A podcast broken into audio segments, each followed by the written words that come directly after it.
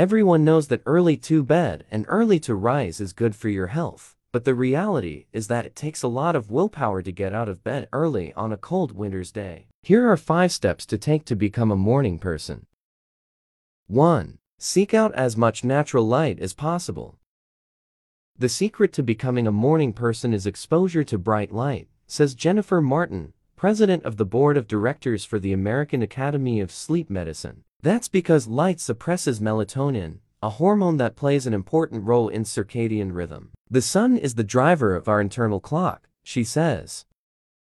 When you wake up, pop outside for a brisk walk around the block, or sit out back while you sip a cup of coffee. Martin also recommends rethinking the blackout curtains you might use to foster a very dark sleeping environment. If the brightness bothers you overnight, consider wearing an eye mask that you take off as you start to wake up.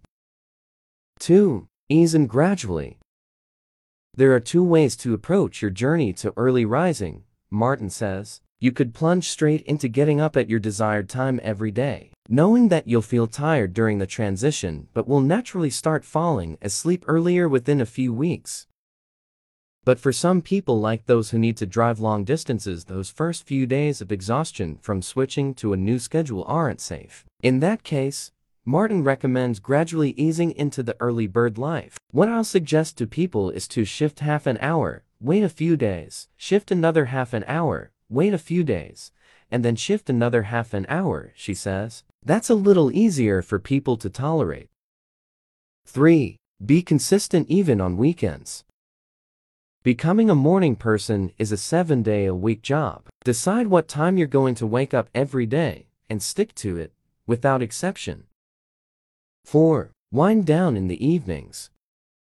A consistent bedtime isn't as crucial as sticking to the same wake up time every day, but it's still important to make sure you're getting enough sleep. Most people should aim for at least 7 hours a night so you'll probably need to inch your bedtime forward as you transition to a new schedule. Starting at least an hour before you hit the sack, cut back on how much exposure to bright light you're getting. Experts advise Research indicates that being exposed to artificial light in the late evening suppresses your body's ability to generate melatonin, which could interfere with both your ability to fall asleep and your sleep quality. 5. Plan something to look forward to. To entice you out of bed, Martin suggests treating yourself to something special you can enjoy first thing. Now is the time to go buy your favorite coffee or pick up some pastries to have when your alarm goes off at 5 a.m., she says. You're not dreading it if you think of that.